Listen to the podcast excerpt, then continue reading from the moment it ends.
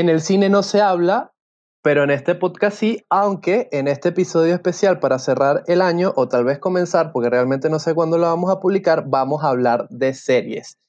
Este es un show de material extra que homenajea al cine desde la brecha generacional de un millennial, mi persona, Luis Lorenzo Trujillo, un boomer, Carlos Silva Benítez, y tenemos hoy un invitado especial que es Emanuel Martínez Cornó, y los saludo a todos. ¿Cómo están, Carlos? ¿Cómo estás, Emma?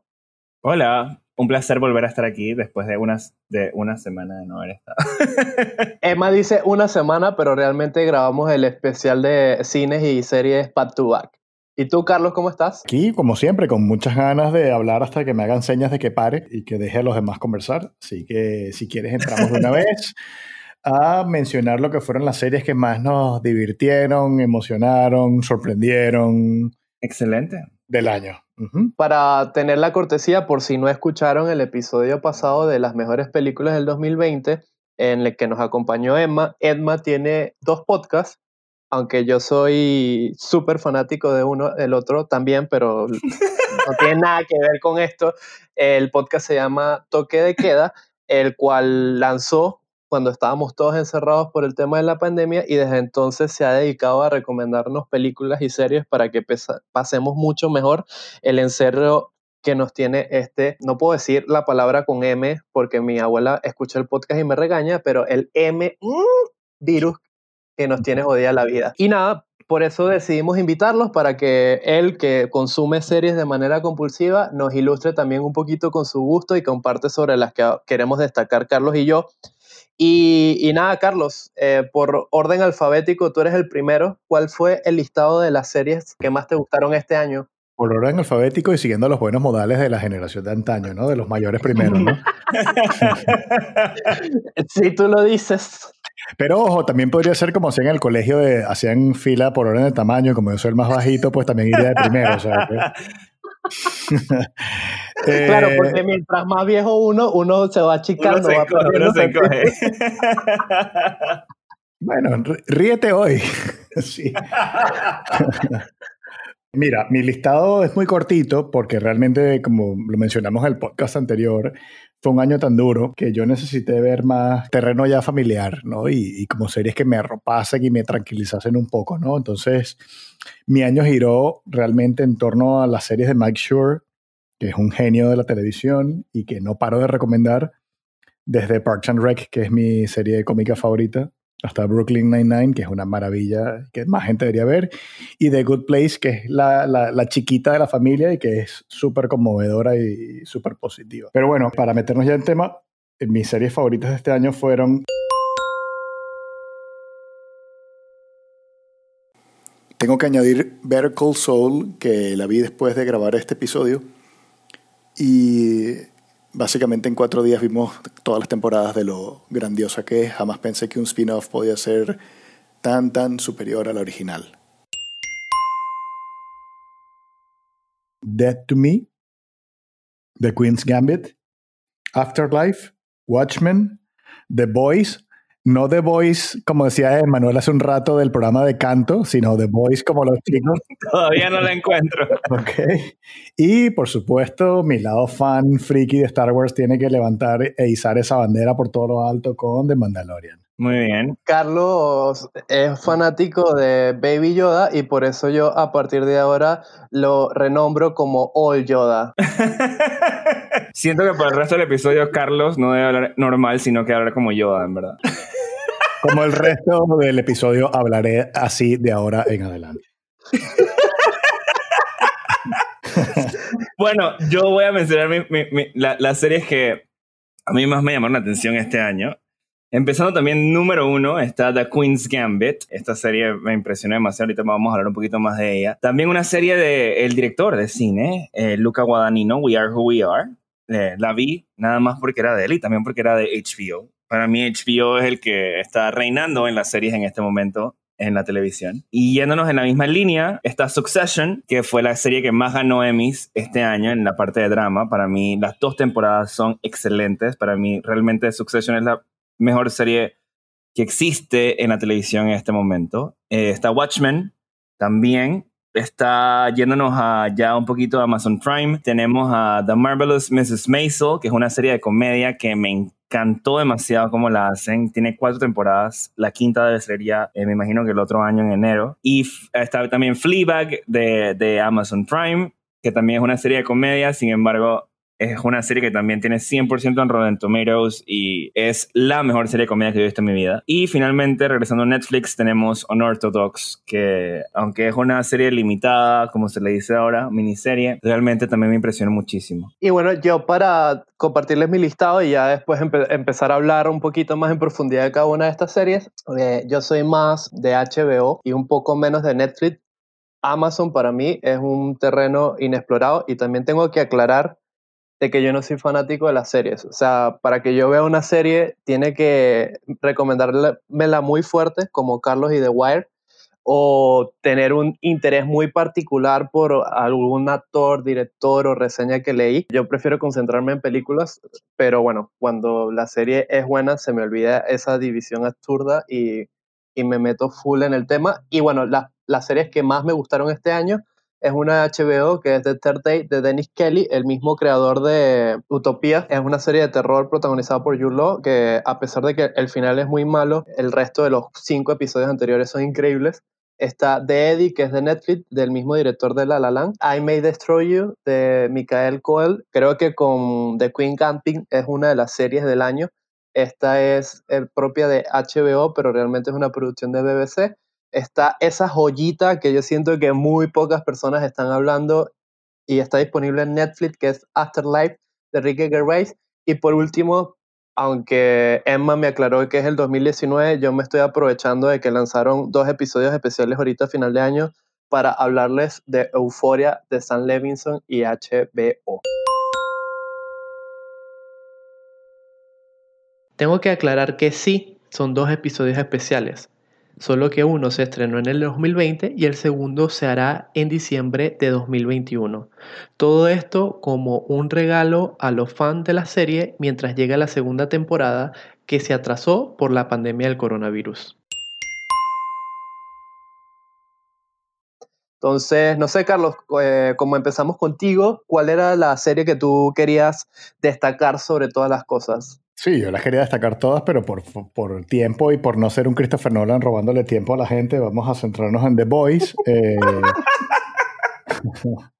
porque, porque Mandalorian es una serie que adoro, pero creo que tienes que ser un poco fan de Star Wars y creo que todo el mundo ya sabe cuál es esa serie. Entonces creo que lo que podamos comentar nosotros va a ser poco nuevo, ¿no?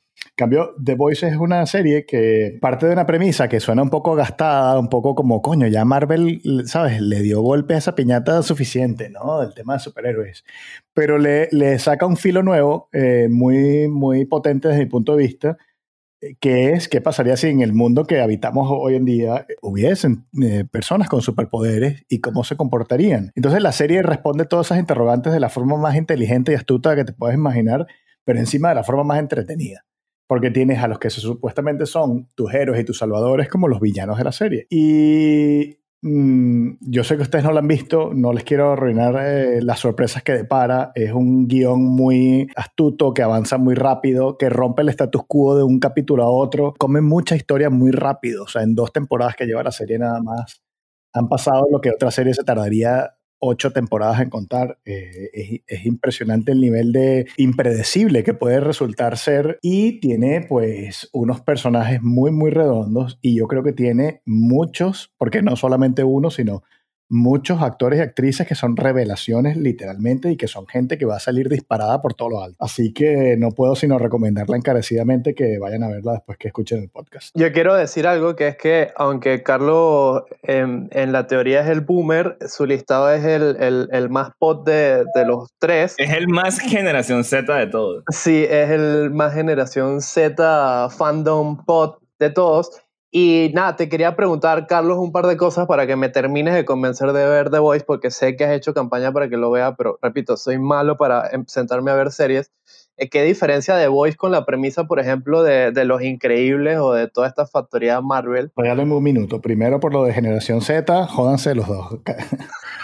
Eh, y luego, eh, precisamente, yo creo que precisamente voy a, a lanzar aquí mi carta comodín de la edad en el, en el programa Y es que llega un momento en el que te pasan cosas tan heavy en la vida, a veces necesitas como descansar un poco y ponerle pausa al drama de la vida real. El 2020 fue duro para todo el mundo, no me cabe duda de hacer esa generalización. Y cuando tú tienes ya, ya sobrepasas la barrera de 40 y empiezas a ver tu vida distinto y dices, ya pasé la mitad en, en líneas generales y no se me han salido las cosas como yo esperaba y me queda menos tiempo. Lo último que te quedan ganas al final del día de aguantar un jefe insoportable, de todas las cosas que trae el día, X problemas que puedas tener de salud, de, de familia, etcétera, es meterte en un drama intenso. Con lo cual, precisamente por ser un viejo, es que estas series tan pop son las que te rescatan un poco y te dan un poquito de fuerzas para levantarte de la cama al día siguiente, ¿ok? Entonces, bueno, cerrando ese inciso un poco depresivo que acabo de abrir sin querer. Eh, ah, ah, disculpa, Carlos, ya volviste. Es que empezaste a cacarear ahí como viejito y yo me cerré. Sí, yo también, yo me dormí, en verdad. qué, lástima que no tenemos esto en imágenes, ¿no? Para que viesen lo que les estoy haciendo con las manos a los dos. Eh, de eh, Los Increíbles de Pixar, al final lo deja de ser una cosa muy sacarina sobre el valor de la familia y The Voice es pura pimienta y pura, puro picante. O sea, es, otro, es otro feeling completamente distinto, no, no se comparan para nada. Sí, bueno, yo he visto el tráiler y creo que también destaca mucho por, el, por el, el, tono de cómo manejan los personajes de una manera muy gamberra y creo que eso fue lo que me, me ha llevado a considerarla verla y te prometo aquí en público que la veré pronto y, daré mis comentarios. Pero yo no quiero que tú pases tan de largo de The Mandalorian y me digas un poquito sobre ella, porque tú, lo último que me dijiste en WhatsApp ayer es que tú todavía estás volando por el final de, cierre de la temporada número 2 y que le consideras que es lo mejor que has visto este año, tanto en series como en películas. Sí, porque Star Wars es, eh, ya hoy en día bueno, hoy en día, coño, desde 1980 con la secuela del Imperio Contraataca, Star Wars pasó a ser un fenómeno cultural, a convertirse en una marca registrada y muchos de los pasos, por no decir todas las decisiones creativas que se tomaron, fueron pensando en, un tema de merchandising. Pero por lo menos en esas tres primeras películas eh, se respetaba la historia. Entonces todas las decisiones que se tomaban en gran medida eh, respondían, eran como consecuencia de la historia que queremos contar. Es decir, contemos una historia que sea buena, atractiva, lógica y de ahí saquemos todo el dinero que podamos. Y desde la adquisición de, de Disney se ha convertido realmente es en en ponerle la marca a cualquier cosa que no tiene sentido. Y han hecho cosas muy horribles con, con, los personajes que entrañables pues con los que crecimos. Entonces esta serie rescata eso de una forma magistral y suena como poca cosa, pero coño, es, en un año, insisto, tan duro, hasta las pequeñas alegrías se tienen que celebrar como algo muy, muy grande, como muy trascendental. Entonces, sí, el cierre de la serie, lo, que fue la segunda temporada, que bien se podría acabar allí, fue, fue una cosa que a mí no me emocionaba tanto desde 1983 con el final del Retorno del Jedi. Yo sí tengo que admitir aquí que a mí ya me genera cierto rechazo muchas cosas de Disney porque siento que imponen una visión muy edulcorada y, comercial de, del cine y mucha gente se queda con eso, más cuando hace poco hicieron una presentación donde se nota que van a explotar de manera exagerada eh, las licencias de la Guerra de las Galaxias. va a ser horrible, va a ser horrible seguro. Pero bueno, te quería dar una sorpresa que me puse, no la había visto, pero anoche antes de, de grabar hoy me puse a ver la primera temporada y aunque no soy tan entusiasta con The Mandalorian, puedo entender por qué te gusta. Es una serie muy entretenida, como tú me comentaste antes eh, recupera esos viejos valores de la televisión donde al final no hay, vamos a decir, un arco de personaje, pero sí hay aventura y diversión a raudales.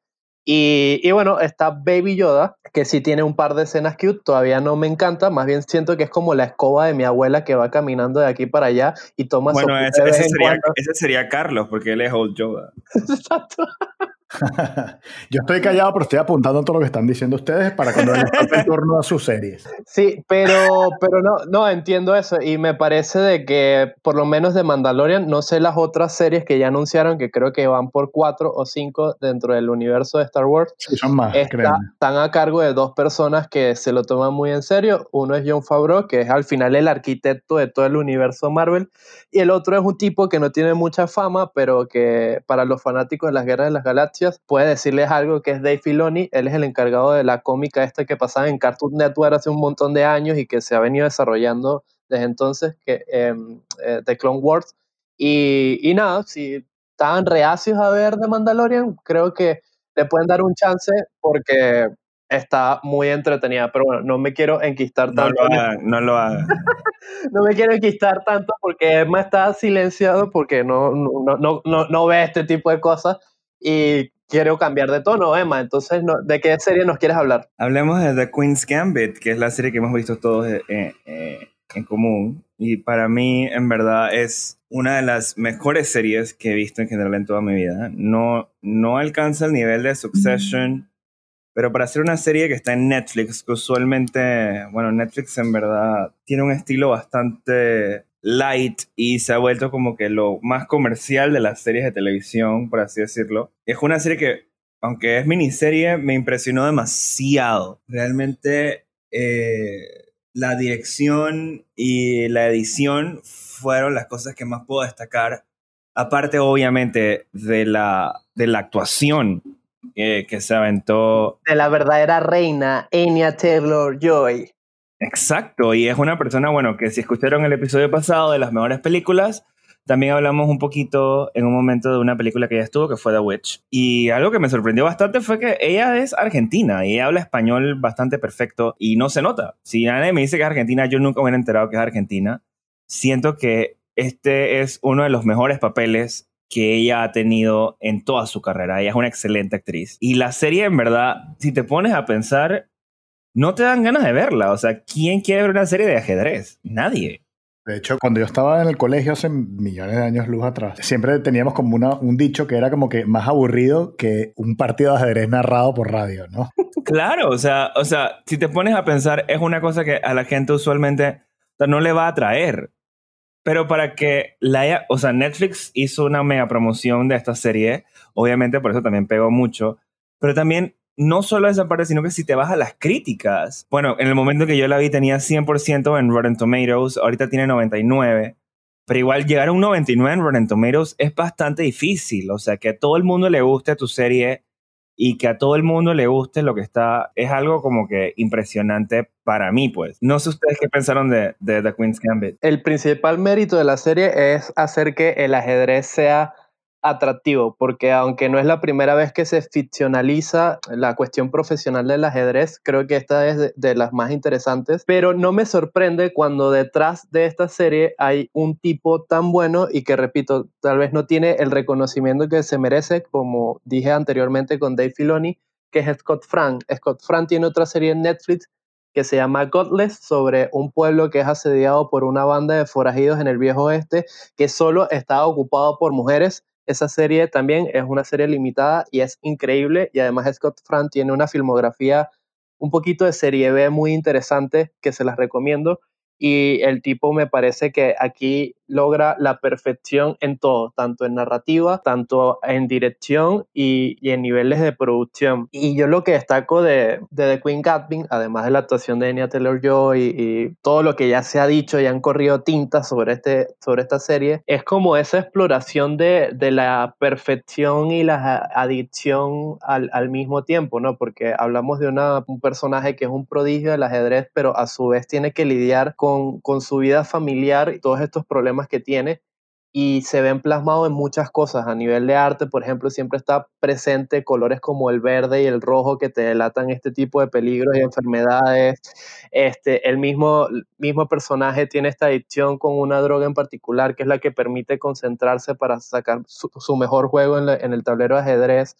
Nada, a mí me parece que es una serie redonda, se merece ese 100% creo que es el tipo de series que busco. Yo soy más de series limitadas y este me contó una historia de principio a fin y, y, salí muy contento de verla. Carlos, ¿tú qué dices?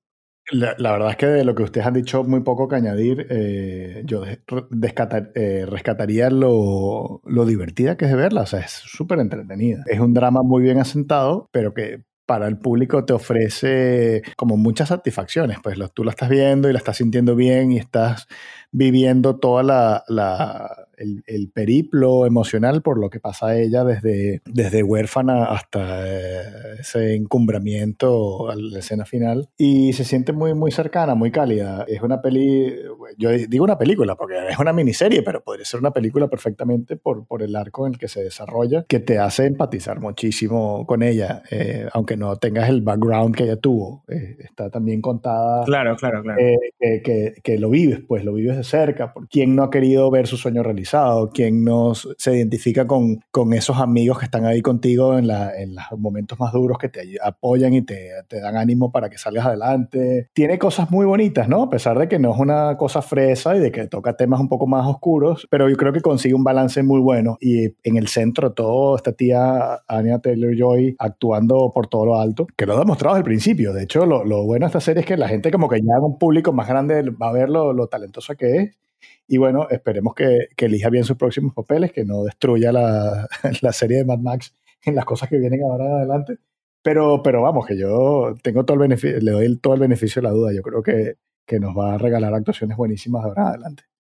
Algo que me gustaría destacar también es que creo que este año se prestó mucho para series limitadas o miniseries, por así decirlo. Siento que este es un mercado que antes no era tan explorado pero ahora como tenemos estas plataformas de streaming y demás, siento que la gente está buscando ver una película, pero una película más larga que una película, pero tampoco quiere ver una serie que tiene seis seasons.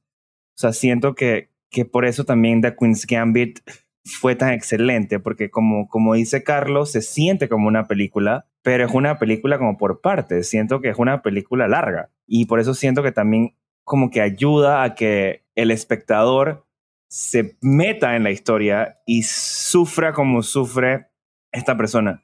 Y otra cosa que quería destacar es que en verdad esta es una de, de las, de, bueno, no, es una de las varias series de este año que tiene como protagonista una mujer, pero que no ponen una mujer como que una mujer está, la, la tradicional, la mujer débil, la mujer que depende de un hombre para hacer todo, sino que en esta serie creo que también y por eso eh, eh, resultó tan genial, es porque tenemos una mujer que tenía todo en contra de ella, pero aún así luchó y logró cumplir con lo que quería, ¿no?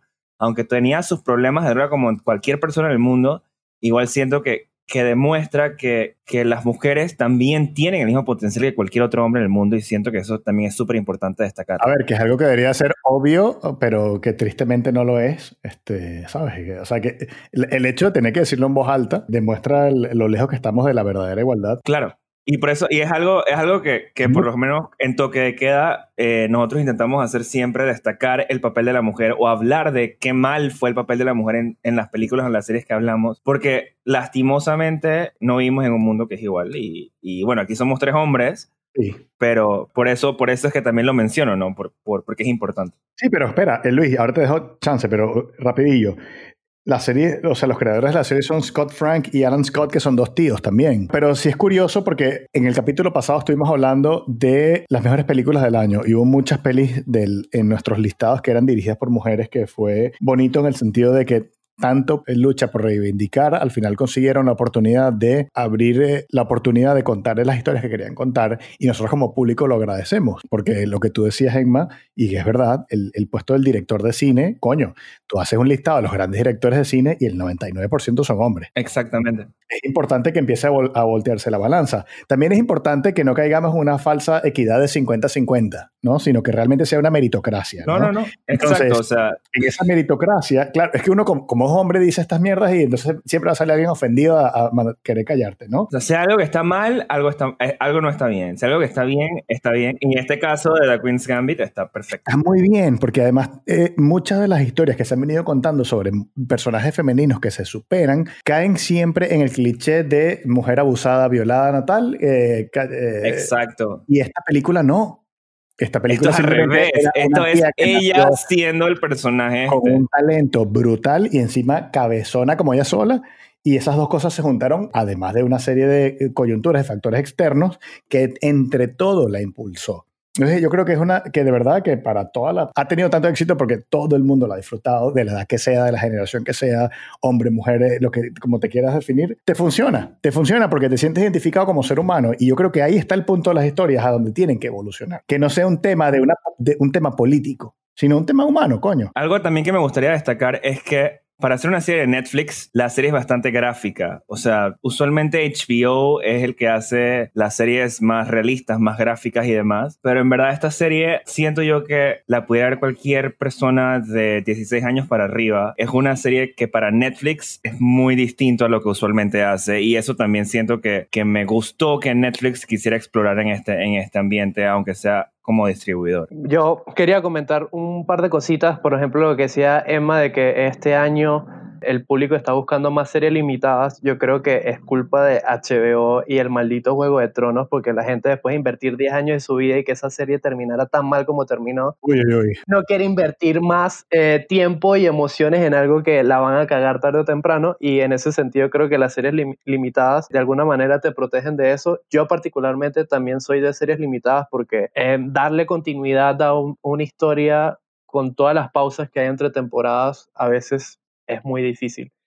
También quería comentar un par de cosas, estoy totalmente de acuerdo con lo que ustedes dicen y sobre todo lo, que dice Carlos, que al final no debería ser una cuestión de igualdad, que es algo que se tiene que buscar y por tanto se implementan medidas en donde ya sea, sea una norma, pero al final lo que se tiene que imponer es la, el tema humano y yo creo que esta serie lo logra muy bien porque tiene una heroína que se impone en un mundo machista como es el ajedrez históricamente y en la serie lo retratan muy bien, pero lo hace sin ningún tipo de este atenuante que usualmente se ponen en las ficciones de que es una mujer golpeada, maltratada, etcétera, etcétera, etcétera. En este sentido, la serie es increíble, pero también quería señalar de que la serie no ha estado exento de polémica, porque uno pensaría que una serie tan perfecta como esta, ¿quién tendría que decir algo? Pero bueno, eh, vivimos en este mundo y la gente siempre le quiere buscar la, la quinta pata. Como, como material extra. Exacto. Eh, y, digo la quinta pata al gato porque por ahí está presente el, hermoso gato de Carlos Kubrick. Eh, y en estos días leí una noticia que decía que están acusando a Gambito de Dama de pretty watching por embellecer a la protagonista del libro, lo cual, bueno, me imagino que tendrá su argumento para el que hizo esa crítica, me parece absurdo. Yo sí vi las diferencias entre el libro y la serie, eh, porque la serie en verdad se me hizo tan perfecta que yo pensé que estaba basada en la vida real. Yo dije, es, no se le puede ocurrir a alguien tan perfecto y en efecto es porque fue un libro y, y en verdad el libro, obviamente, esto yo lo he dicho varias veces en toque de queda, un libro es un libro, una, una serie es una serie, una película es una película. O sea, tomas ahí tus libertades artísticas para hacerla pero te estás basando en algo, no necesariamente tiene que ser un copy-paste y demás. Y yo no siento que, bueno, si la tipa está guapa y lo hizo perfecto, bueno, o sea, no creo que sea un problema. Aquí lo que yo quiero decir que la persona que criticó esto, yo leí sus argumentos y bueno, puedo entenderlo, pero no lo comparto. Yo creo que esta persona está confundiendo el atractivo o el sex appeal que genera una mujer empoderada y que sabe el potencial que tiene con el de realmente el pretty watching o la belleza, porque seamos honestos, Anya Taylor-Joy a mí me parece bellísima, pero no es una belleza convencional. Y aunque el papel de ella en algún momento tiene unos momentos muy sensuales, si tú te concentraste en eso, es que no viste la serie de la manera adecuada. Claro, es una serie que presta mucho para también sacar una discusión de personalmente tú cómo ves a las mujeres. Si la serie te molesta es probablemente porque tú eres una persona misógina, o sea, totalmente. Si no, la vas a ver como es, que en verdad, ¿qué es lo que estamos diciendo? Que es no darles aplausos a, las mujeres solo por ser mujeres, sino porque en verdad lo que estás haciendo es realmente bueno y realmente excelente, como la actuación de Anna Taylor Joy. Y bueno, Emma, antes de pasar a mi serie, quería que me convencieras para ver dos que están en tu listado. Y yo sé que Carlos ha visto una de ellas. ¿Por qué tengo que ver Watchmen y por qué tengo que ver Fleabag? Ok, Watchmen. Porque sí. Watchmen es una serie de superhéroes y siento que por ahí es donde se va a ir Carlos. Así que yo lo voy a ver por ahí. Yo Watchmen la vi el año pasado y honestamente yo no soy de cosas de superhéroes, me parecen ridículas. Las historias son todas hechas como a la perfección. Esquemáticas, repetitivas. Exacto, siempre es lo mismo. Watchmen, hay dos cosas que me mostraron particularmente. Uno, siguiendo con el tema de las mujeres. Todas las personas buenas en esta película y hasta la persona el enemigo principal, todas son mujeres. Las mujeres mandan en Watchmen. Eso me encanta. Dos, demostraron y marcaron muy bien cómo fue todo el problema eh, histórico que hubo en Tulsa en ese momento, que es, por los que nos están escuchando, si no saben, es la masacre de personas afroamericanas más grande que había Estados Unidos hasta el momento. Entonces, realmente me encanta cómo pudieron meter un contexto histórico dentro de algo supernatural que son superhéroes. Aquí al revés, Emma. O sea, aquí parece ficción, de lo exagerado que se ve y fue, y realmente fue así en la vida real. Y en la masacre de Tulsa tú lo ves, la recreación en la serie y te dices, bueno, esto, esto es Hollywood, esto están exagerando por el drama, y lo lees y dices, no, coño, espera, que se quedaron cortos. La serie es buena, o sea, no solo por estas cosas que acabo de decir, que digamos que es el contexto más de la historia, sino también que la misma dirección de la serie el mismo guion. Cada frase que habla un personaje tiene una razón de ser.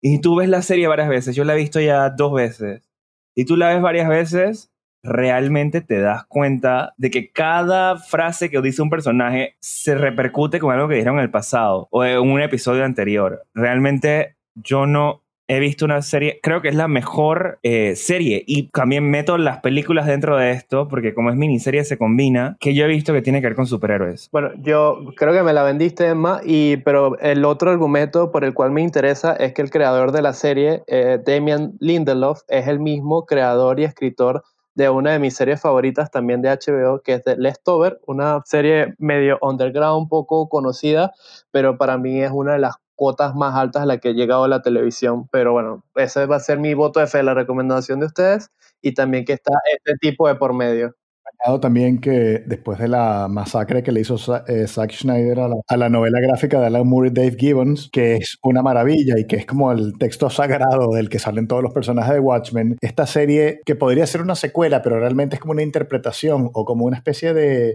guiño al alma de ese, de ese libro, no solo lo cumple a cabalidad de una forma completamente original y como que impredecible, sino que logra aterrizarlo en unos temas que tristemente son actuales. Porque tú ves la serie y luego ves todo lo, que ha pasado en los Estados Unidos este último año. Pero la serie lo precede con unos pocos meses de anticipación. Es triste. O sea, es, a ver, es impresionante, pero dices, coño, qué tino tienen, ¿no? Qué filo tienen los guionistas de esta serie, pero qué deprimente que tengan que estar tocando estos temas que deberían ser arcaicos que deberían ser una cosa de, verdad de del oscurantismo, coño, de la Edad Media. Pero no, son de hace dos meses atrás. Y, y sí, es una serie que, que, funciona en todo ese nivel intelectual que hemos eh, hablado, Solo rescatar, porque no quería dejar de mencionarlo, la banda sonora de mi man crush Trent Reznor y, Atticus Ross, que es espectacular. ya para avanzar, yo quería hablar de mi serie. Creo que Carlos no la ha visto, así que esta vez realmente el que hay que convencerlo es a él para que la vea, pero Emma sí la vio porque Emma lo ve todo y la prueba está en su podcast. Lo ve casi todo, casi todo, porque lo vamos a sentar luego así con en el Instituto Ludovico como a Alex Delarge a que vea The Mandalorian, obligado. Esto sería como un sufrimiento intenso. Necesito como, como, yo no sé, tengo que tomarme, tengo que meterme las pastillas verdecitas que, que, que se tomaba Natalie Joy en The Queen's Gambit como para poder aguantar.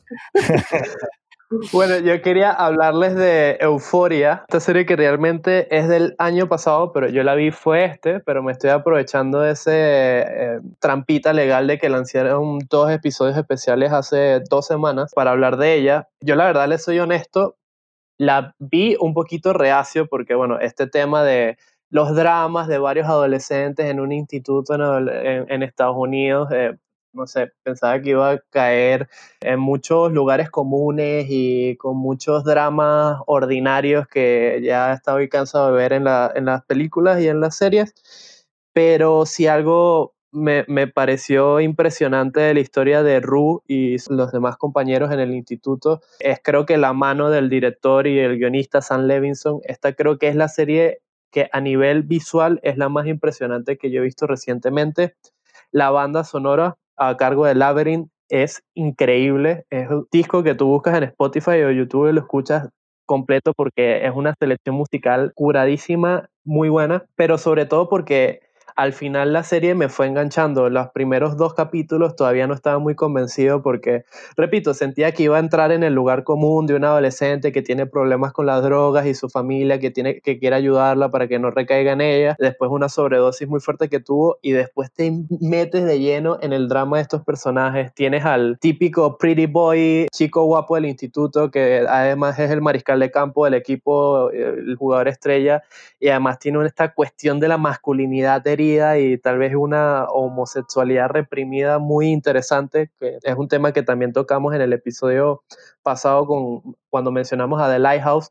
Y los demás personajes, me parece que, que todos tienen, son muy buenos personajes, hay muy buen desarrollo de personajes, todos tienen problemas creíbles y están acompañados con un lenguaje audiovisual poderosísimo y para mí es uno de los eventos televisivos más importantes de la televisión reciente. No sé qué tienes que decir tú, Emma. O sea, yo realmente de Euphoria, o sea, cuando la vi, obviamente visualmente es una de las series más impresionantes que he visto en mi vida. Y cuando me veía los detrás de cámara de cómo grabaron estas cosas, me impresionó aún más, porque tú usualmente te esperas que esto lo hagas en edición y esta es una de esas series que grabaron actually moviendo cámaras, prendiendo luces, apagando luces, que los actores tienen que correr en el set. O sea, eso a mí me parece que es muy impresionante, es muy difícil hacerlo y que mucha gente no lo hace ahorita por, el hecho de ser tan difícil. Con respecto a la historia, realmente la historia me parece bastante interesante. Sí, es un drama de, digamos, high school preparatoria y demás.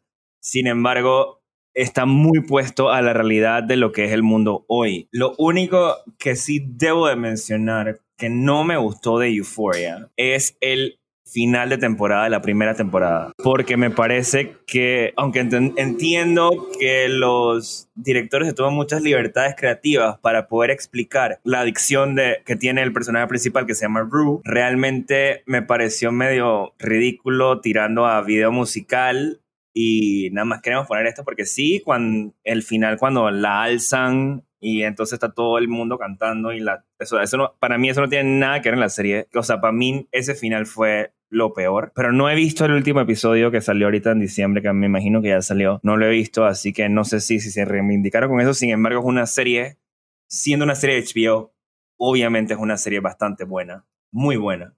No solo visualmente, no solo en historia, sino también en cómo repercute hacia la sociedad este tipo de series. ¿Y tú, Carlos, quieres que te contestemos algo para terminarte de convencer de ver Euforia o ya quedaste convencido como los oyentes en el cine no se habla? Yo dejé de ver pelis de, o sea, series de high school con Freaks and Geeks de Yoda Patado antes de que fuese un necio insoportable como es Adam Sandler hoy en día. Y Freaks and Geeks es una maravilla absoluta que que bueno, no salió Esta de la serie nada. no se siente como high school, si te soy muy sincero. O sea, están en high school porque es el, e, e, es el setting, pero casi nunca vemos nada dentro de la escuela. Realmente todo lo que vemos pasa afuera. Pues en el capítulo anterior estuvimos mencionando que yo iba a preparar un WhatsApp con todas las recomendaciones y luego iba a dejar mis opiniones en un mensaje de voz que primero iba a durar un minuto y que creo que lleva como por 10 minutos. Así que bueno, lo añado. Porque sí, obviamente uno puede tener temas que te dan más o menos atención, pero al final del día las recomendaciones funcionan en el hecho de que, ok, yo confío en las opiniones de ustedes dos, me la guardo. Tal vez no estoy muy seguro hoy de que la quiera ver, pero ya te empieza como que son puntos a favor. Cuando alguien más te menciona la serie, te dices, coño, algo tiene que tener que la gente mira que la menciona, mira que la recomienda. Con lo cual, no desconfío, simplemente la dejo ahí un poco en pausa, porque en la televisión hay tantas, tantas cosas que ver que la lista no se acaba nunca. Greta y Hunter, mis perretes, se confabularon para hacer sus recomendaciones de las mejores películas y series del 2020. Espero que no les moleste su participación repentina en el final de este episodio. Y bueno, eh, nada, estas fueron nuestras recomendaciones, así como hicimos... Ya va, que los perros están... ellos, quieren, hablar de Lo siento un dálmata o algo, ¿no? este... Tarde de perros, dicen, ¿no? Sí, sí.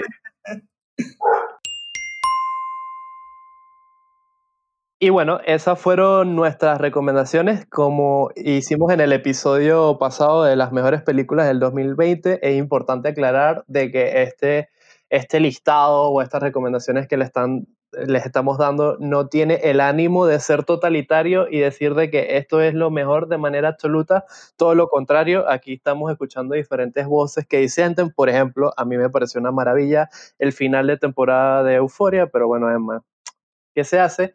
El punto es que la idea es recomendarles series para que las vean, para que discutan y sobre todo para que nos escriban en las redes sociales de del podcast y nos digan también cuáles fueron sus series favoritas, cuáles fueron esas que tenemos que ver y que no les mencionamos, cuál fue tal vez la decepción del año, cuál fue tal vez esa serie que tenían serio tipo de expectativas y los sorprendió, o... o pasarse también a escuchar el podcast de Manuel, que tiene un montón de capítulos dedicados a, a series. A series, a películas, en verdad. O sea, la primera temporada se basa más es en recomendaciones Así que si quieres escuchar recomendaciones de qué ver, en los primeros cinco capítulos de Toque de Queda Podcast tienes más de 100 recomendaciones de películas, series, cortos y todo disponible en internet para que puedas ver ya. Y si te interesa más, es el comentario de cine y demás. Tienes toda la temporada 2 donde hablamos con muchísima gente excelente como en el episodio que tuvimos con Luis, que hablamos de cine panameño. Y bueno, sin más nada que decir, ya saben, en el cine no se habla, en el sofá de tu apartamento para ver series, yo creo que sí puedes hablar y en este podcast sin duda lo hacemos también. Así que gracias por escucharnos, nos escuchamos dentro de poco.